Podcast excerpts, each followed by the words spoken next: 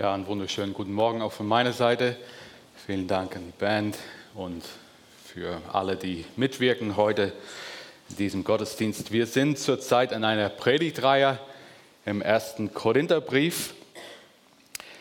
Und wenn wir den Korintherbrief lesen, dann merken wir, diese Gemeinde hat viele Probleme. Aber was, was auffällt, ist, dass sie fast alle durch eine Kombination von auf einer Seite Stolz, auf der anderen Seite Zwietracht gekennzeichnet sind. Und wenn man durch den Korintherbrief geht, es sind nur 15 Kapitel, die, äh, Kapitel 1 bis 4, da sieht man das in Bezug auf die Gemeindeleiter. Kapitel 5 bis 6 die Sexualethik, Kapitel 6 Rechtsstreit, Kapitel 7 die Ehe, Kapitel 8 bis 10 das Essen von Götzen, Opferfleisch, Kapitel 11 den Gottesdienst, Kapitel 12 bis 14 die geistlichen Gaben und sogar in Kapitel 15 über die Auferstehung von Jesus Christus.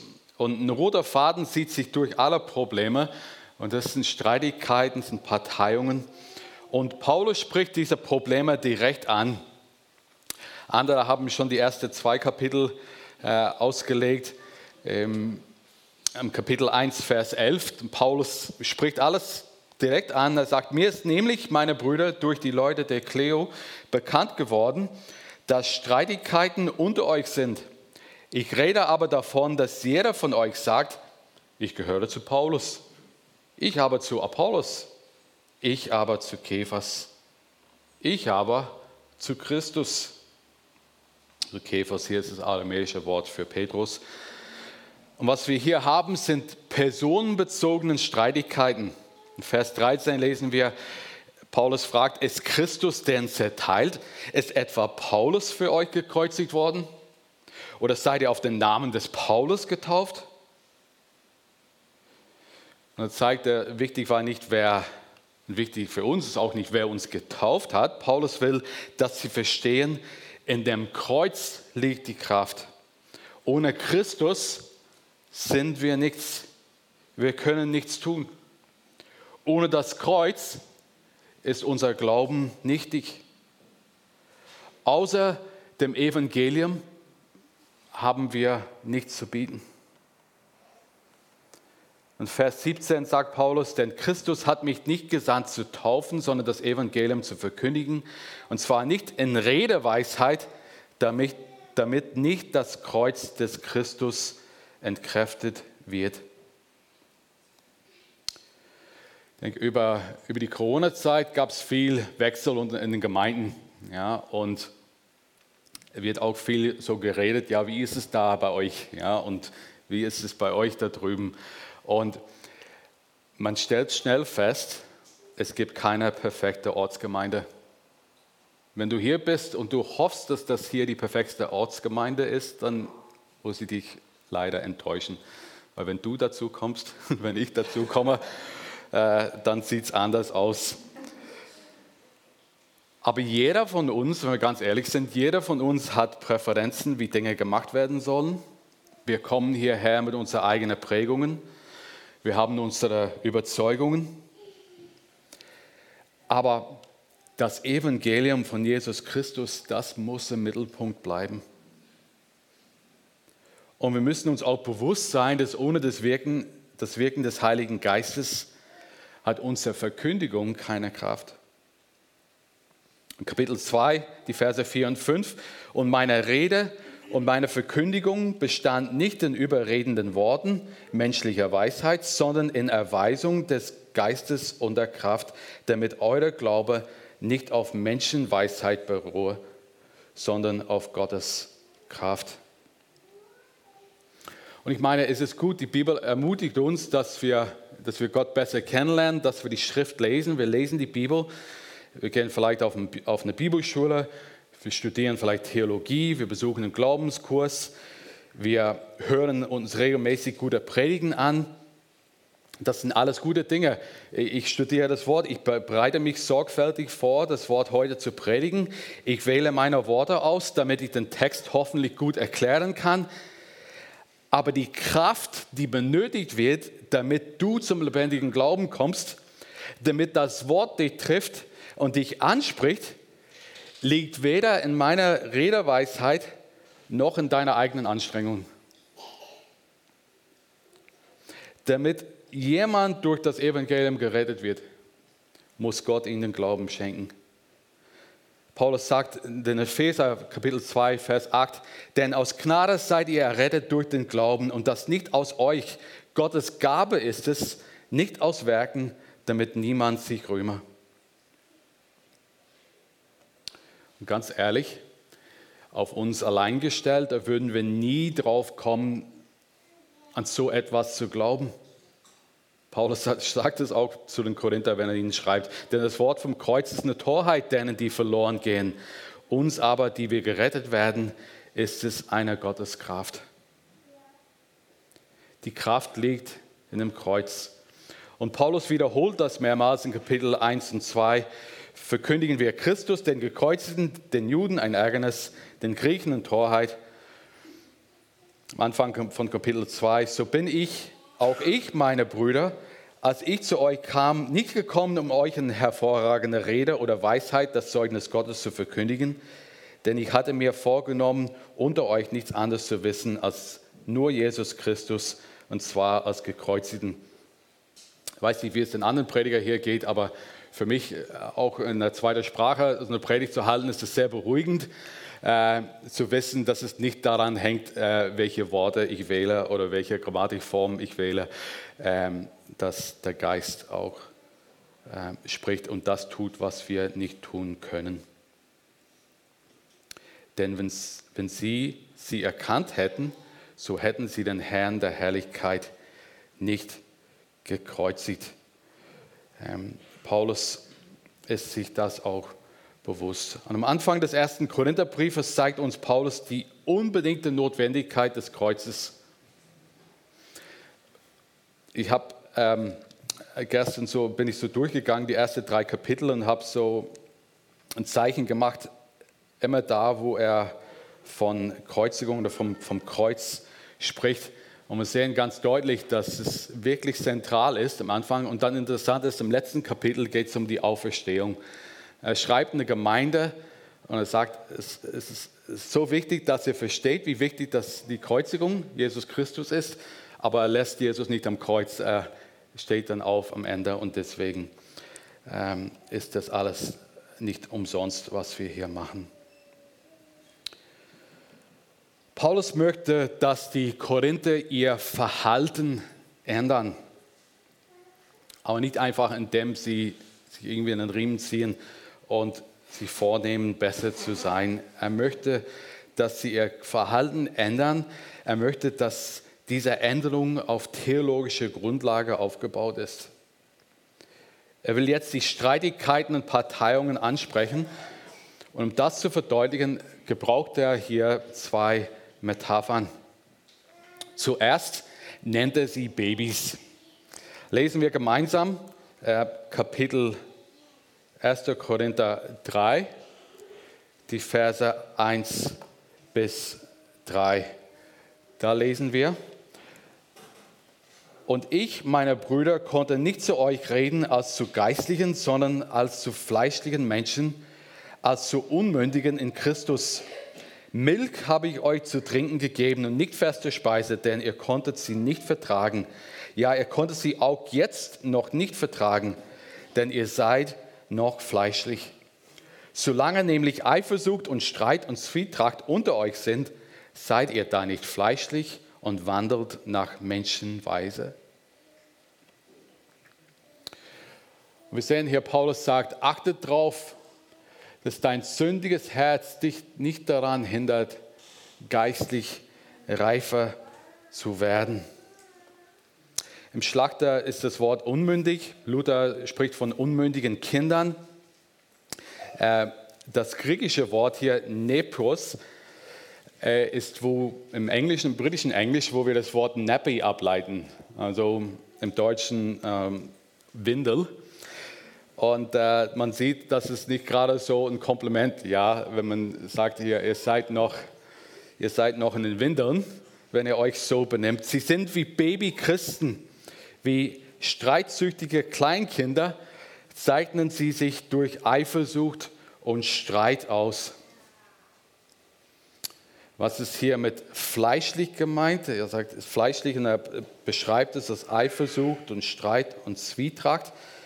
Ähm, NEU übersetzt Vers 1 mit, ihr habt euch von den Vorstellungen und Wünschen eurer eigenen Natur bestimmen lassen. Also mit fleischlich drückt Paulus hier seine Enttäuschung über das Verhalten der Gemeinde in Korinth aus. Obwohl die Korinther vom Geist bewohnte Christen sind, der Heilige Geist wohnt in ihnen, zeigt ihr spaltendes Verhalten, dass sie sich wie die ungläubigen Welt um sie herum verhalten. Sie sind weltlich. Ich weiß nicht, was euch im Kopf kommt, wenn ihr weltlich denkt. Ich komme aus einer eher strengeren Prägung, wo das so definiert wurde, was, was ist weltlich, was ist geistlich, was darf man, was darf man nicht. Aber hier eigentlich ist weltlich, dass sie denken und leben, die Christen denken und leben wie die Angehörige ihres Zeitalters. Das ist kein Unterschied. Die Werte, die sie haben, wie sie denken, wie sie sich benehmen. Lass dich nicht von deiner eigenen Natur bestimmen, sondern lass dich vom Geist Gottes regieren.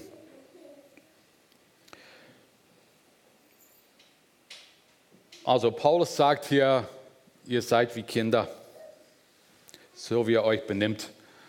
Und bevor sie fragen, ja, wie denn? Wie kommst du da drauf? Das ist ein bisschen unfair. Dann ähm, sagt er, denn äh, wenn einer sagt, Vers 4, ich gehöre zu Paulus, der andere aber ich zu Apollos, seid ihr da nicht fleischlich? Also das ist eindeutig, dieses Verhalten ist unreif und erklärt, warum Paulus den Brief damit beginnen musste, dass er sie an die Grundlage des Kreuzes erinnert. Jetzt frage ich uns, frage ich euch, dich, was bestimmt dich? Lässt du dich schnell in Streitigkeiten verwickeln oder lässt du dir von Gott seinen Frieden und Ruhe und Gelassenheit schenken? Oder bist du öfters auf, auf andere eifersüchtig, weil du immer vergleichst? Du schaust, ob sie in irgendeinem Punkt überlegener sind als du und, oder hast du über die Jahre gelernt, deine Identität fest in Christus zu verankern? Bist du dir sicher, dass Gott dich liebt und dass er dich annimmt, wie du bist, weil Christus im Kreuz für deine Sünden gestorben ist? Lebst du da drin? Oder nur im ständigen Vergleichen? Interessant ist, die Korinther glaubten eigentlich, dass sie fromm waren. Aber eigentlich waren sie im Glauben noch relativ unreif. Also achte darauf, dass dein sündiges Herz oder fleischliches oder weltliches Herz dich nicht daran hindert, geistlich reifer zu werden. Dann kommen wir zu den Versen 4 bis 8.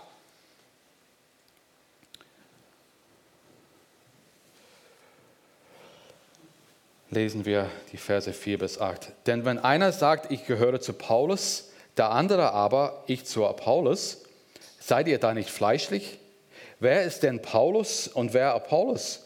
Was sind sie anders als Diener, durch die ihr gläubig geworden seid, und zwar, wie es der Herr jedem gegeben hat? Ich habe gepflanzt, Apollos hat begossen, Gott aber hat das Gedeihen gegeben. So ist also weder der etwas, welcher pflanzt, noch der, welcher begießt, sondern Gott, der das Gedeihen gibt. Der aber, welcher pflanzt und der, welcher begießt, sind eins. Jeder aber wird seinen eigenen Lohn empfangen entsprechend seiner eigenen Arbeit. Und hier sehen wir die Aufforderung, setze nicht dein ganzes Vertrauen auf menschliche Leiter. Sie und wir sind alle Diener Gottes. Ohne Gott können wir nichts bewirken. Er hat die schon Babys genannt und jetzt wird die Metapher gewechselt zu Pflanzen. Und er verschiebt auch den Fokus von den Korinther auf sich und Apollos. Ähm, es ist nicht so, dass sie eine niedrige Sicht auf sich selbst brauchen, sie brauchen auch eine niedrige Sicht auf menschliche Leiter. Denn was sind sie anders als Diener, Vers 5, durch die ihr gläubig geworden seid? Ich arbeite am Homeoffice und äh, aus meinem Bürofenster sehe ich unseren Garten und sehe auch so der, der Weg, wo die Leute vorbeilaufen, in die Bäckerei gehen oder zur Bank. Das sind so ziemlich äh, zentral in Pinsen. Und ähm, öfters beobachte ich, dass Leute stehen bleiben. Die gucken in unserem Garten rein. Die sehen mich nicht in meinem Büro. Und äh, die freuen sich an den Garten. Damit habe ich nichts zu tun. Das ist alles Arbeit meiner Frau. Das ist ein sehr, sehr schöner Garten, den wir vor unserem Haus haben. Und Leute halten an. Und ähm, das ist schön, so einen Garten zu haben. Aber wenn wir einen Urlaub planen, da gibt es immer zwei Fragen zu klären. Was machen wir mit dem Hund? Das ist immer der erste. Die zweite Frage ist, was machen wir mit den Blumen? Wer bewässert unsere Blumen? Und dieses Jahr haben wir uns was angeschafft. Ein Bewässerungssystem, das per Funk gesteuert werden kann. Und es ist wunderbar und so befreiend. Ähm, jetzt kann ich sagen, nicht wie Paulus, aber ich kann sagen, meine Frau pflanzt, pflanzt die Blumen, Siri bewassert sie, aber Gott gibt das Wachstum. Ja. Und dann genießen wir alle die Farben, die Formen, der Duft. Aber es ist alles ein Geschenk von Gott. Paulus, er hat hier in Korinth, er pflanzte einen Samen. Er hat in Korinth das Evangelium gepredigt. Er hat hier eine Gemeinde gegründet.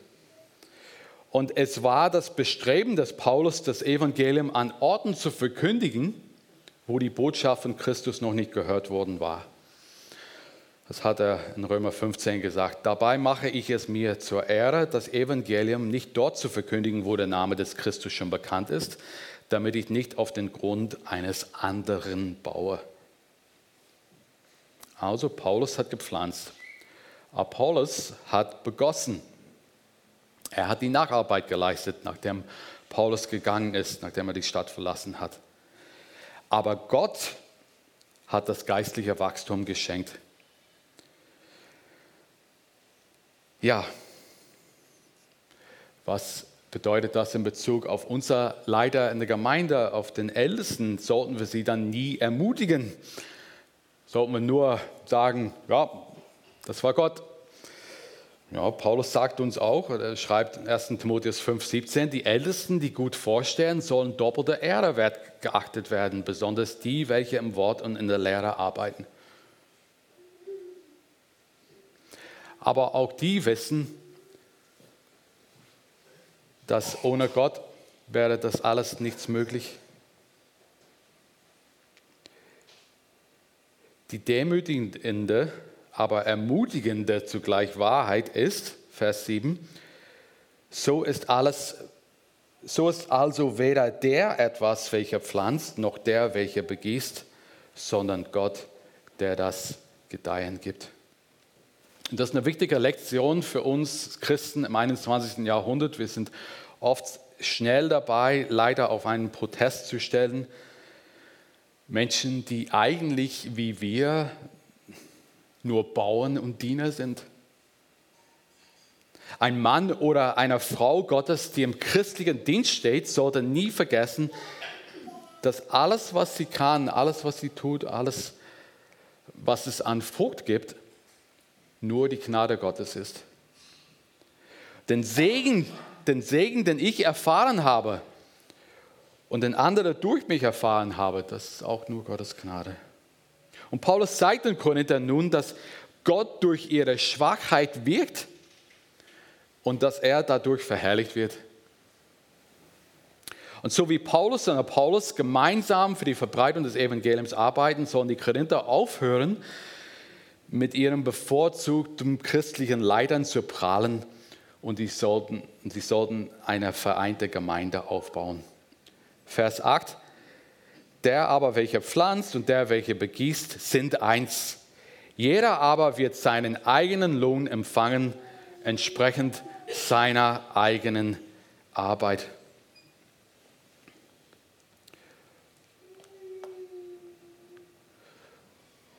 Gott gebraucht uns, um zu seinen Zielen zu kommen.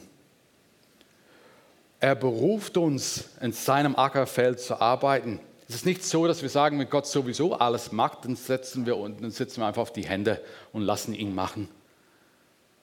Er verwendet Mittel, er verwendet uns, äh, um seine Ziele zu erreichen. Er setzt uns als seine Mitarbeiter ein und doch dazu belohnt er uns für unsere treue Arbeit.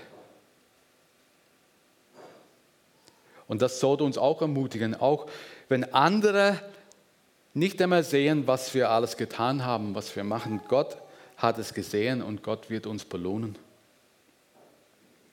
Manchmal bekommen wir eine Belohnung, ein Lob ähm, oder ähnliches oder vielleicht ein Gehalt hier auf Erden.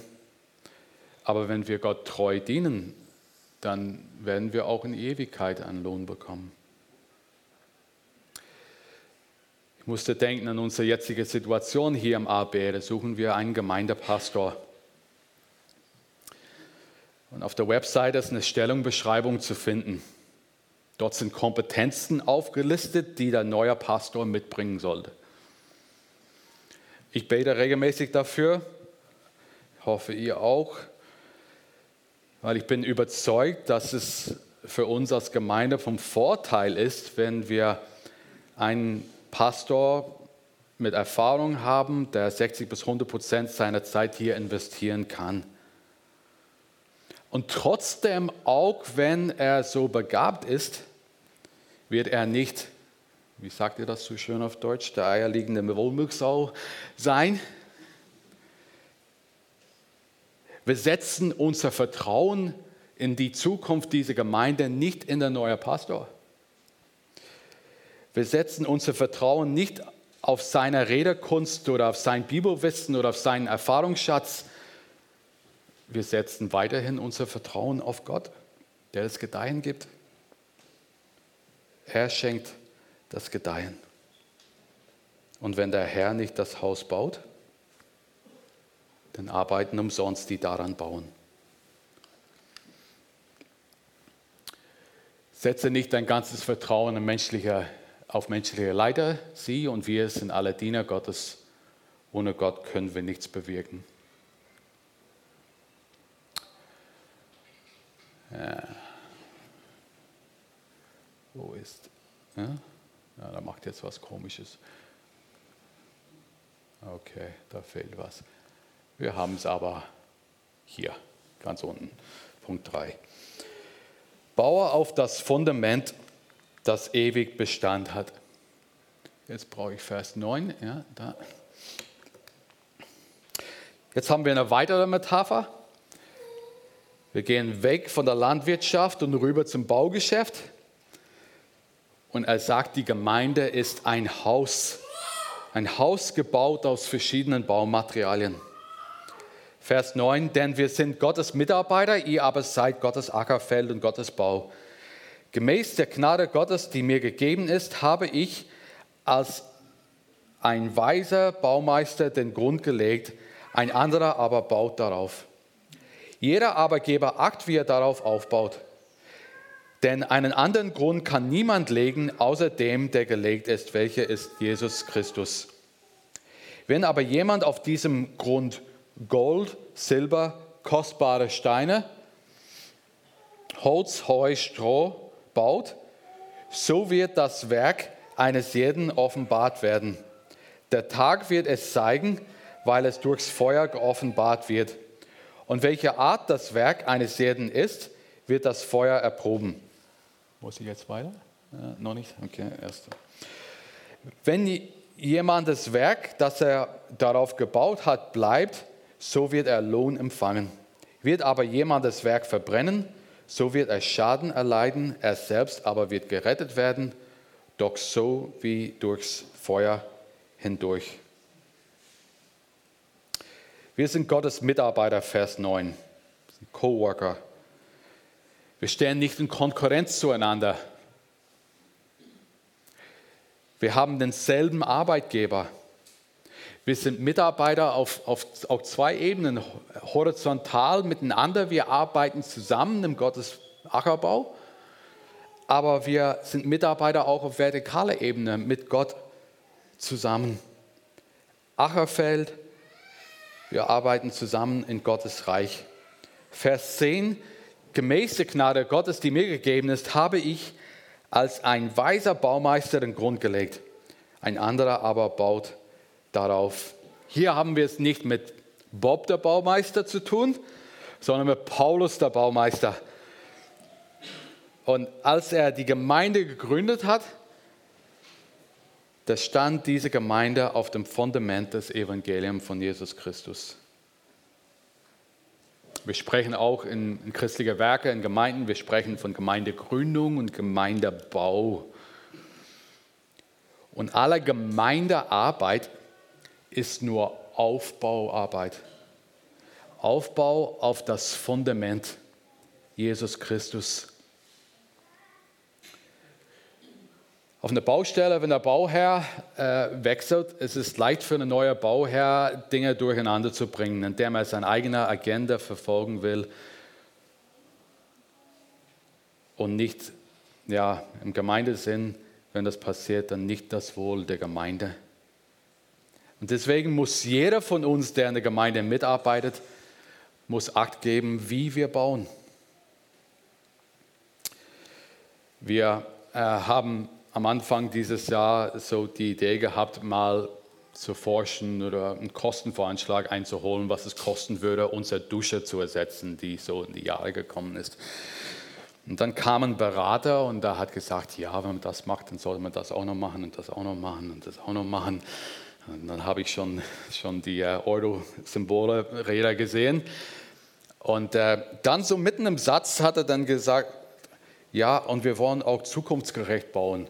Und ich dachte, und ich dachte was, was meint er damit? Zukunftsgerecht.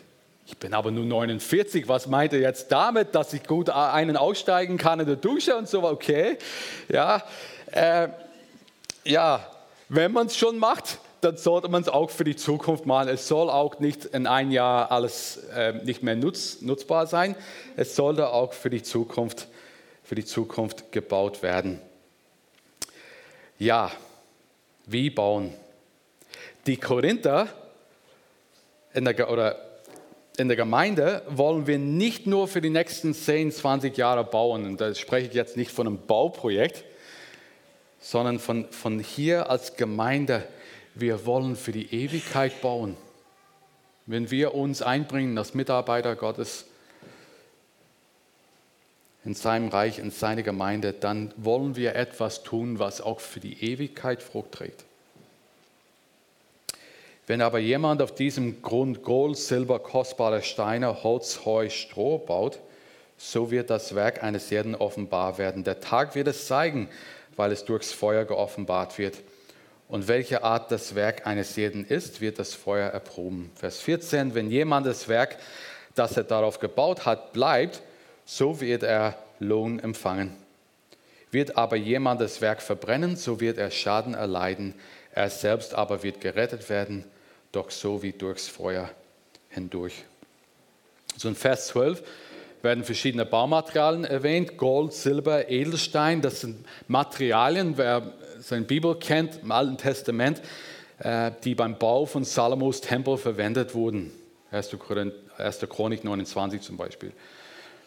Und hier ist ein Bild dafür, ähm, was das Gericht im Gegensatz zu Holz, Heu und Stroh tun wird. Also die Arbeit, die Christen, die Arbeit, die Christen in Christus ähnliche Glauben und Gehorsam tun, wird überleben und wird belohnt werden. Aber die in der Kraft des Fleisches oder in Gehorsam gegenüber der Schrift getan wird, wird dies nicht, ungehorsam gegenüber der Schrift getan wird, wird dies nicht tun. Also es geht hier um eine Feuerprobe. Was wird jetzt Feuer bestehen?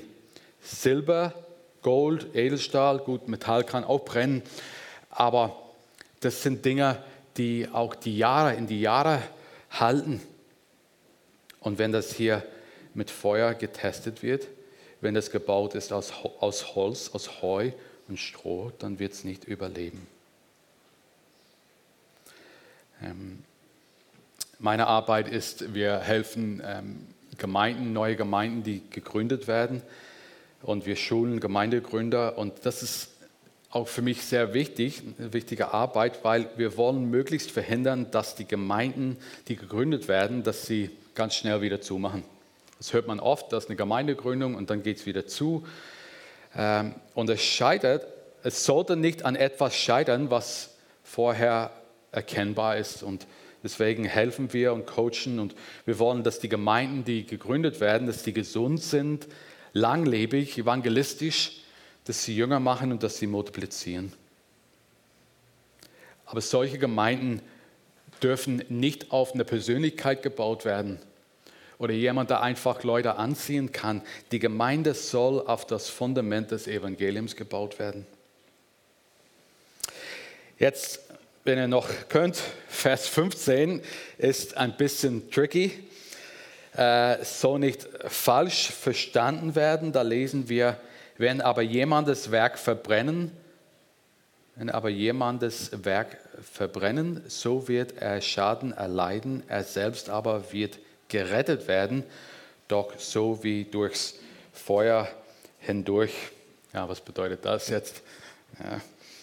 Ähm, soll nicht falsch verstanden werden. Und ein ganz wichtiger Prinzip äh, in, in, in Bibelauslegung oder unser Bibelverständnis ist, wir sollten eine, eine Stelle, die unverständlich ist, sollten wir nicht nehmen, um eine ganze Lehre äh, daraus zu bauen. Und das, was die katholische Kirche gemacht hat, hier finden Sie die biblische Begründung für die Lehre der Fegefeuer.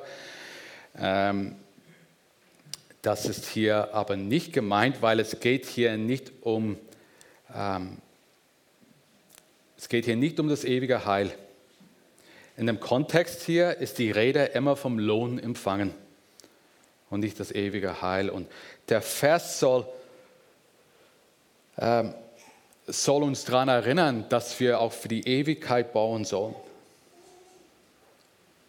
Es steht hier auch, er selbst aber wird gerettet. Also nach dieser Feuerprobe von unserer Arbeit, was wir getan haben, er selbst aber wird gerettet. Aber trotzdem wird seine Arbeit, seine Arbeit ins Feuer geprüft. Und dann die letzten zwei Verse, die ich heute habe, die Verse 16 und 17. Die Gemeinde wird jetzt beschrieben als ein Bauwerk, wo Gott wohnt. Vers 16. Wisst ihr nicht, dass ihr Gottes Tempel seid und dass der Geist Gottes in euch wohnt? Wenn jemand den Tempel Gottes verderbt, dann wird Gott verderben. Denn der Tempel Gottes ist heilig und der seid ihr. Wisst ihr nicht, dass ihr Gottes Tempel seid? Hier ist die Rede nicht von, von einem Gebäude, sondern von einem Volk, ihr. Ihr, das Volk Gottes, ihr, die Jesus nachfolgen. Ihr seid Gottes Tempel. Und wir wissen, dass in dem Moment, wo wir wiedergeboren werden, kommt Gott durch seinen Heiligen Geist und wohnt in uns. Und wir wissen, dass äh, im Alten Testament wurde das Volk gesagt, sie sollten eine Stiftshütte bauen und dort hat Gott Wohnung unter ihnen eingenommen. Er war gegenwärtig in diese Stiftshütte. Und dann später wurde der Tempel gebaut und auch dort ins Allerheiligste war Gott gegenwärtig. Es war alles genau beschrieben, wie Stiftshütte und wie der Tempel gebaut werden soll. Also Tempel sind keine gewöhnlichen Gebäude, in denen man tun kann, was man will. Sie stellen einen heiligen Ort dar. Und im Alten Testament, Alten Testament da wussten die Menschen, dass, dass dort Gottes Gegenwart dort ist und, und die müssen Gottes Gegenwart angemessen die dürfen nicht unangemessen in der Nähe von Gott kommen. Wenn die das gemacht haben, dann wurden sie sofort bestraft, manchmal mit dem Tod. Und Paulus hat hier schon dafür plädiert, dass wir nicht fleischlich leben wie unmündige Kinder, dass wir nicht von den Vorstellungen und Wünschen unserer eigenen Natur bestimmen lassen. Und ein weiterer Grund dafür finden wir hier. Er fügt es noch hinzu, denkt noch daran, ihr seid Gottes Tempel. Deswegen solltet ihr euch nicht wie Kinder benehmen. Ihr könnt den Tempel nicht ohne weiteres mit eurer Eifersucht und eurer Streit und eurer Zwietracht verunreinigen. Werde nicht vom Fleisch getrieben. Lass dich von Gottes Geist bestimmen. Achte darauf, dass dein sündiges Herz dich nicht daran hindert, geistlich reifer zu werden. Setze nicht dein ganzes Vertrauen auf menschliche Leider. Sie und wir sind alle Diener Gottes und ohne Gott können wir nichts bewirken. Und baue auf das Fundament, das ewig Bestand hat. Amen.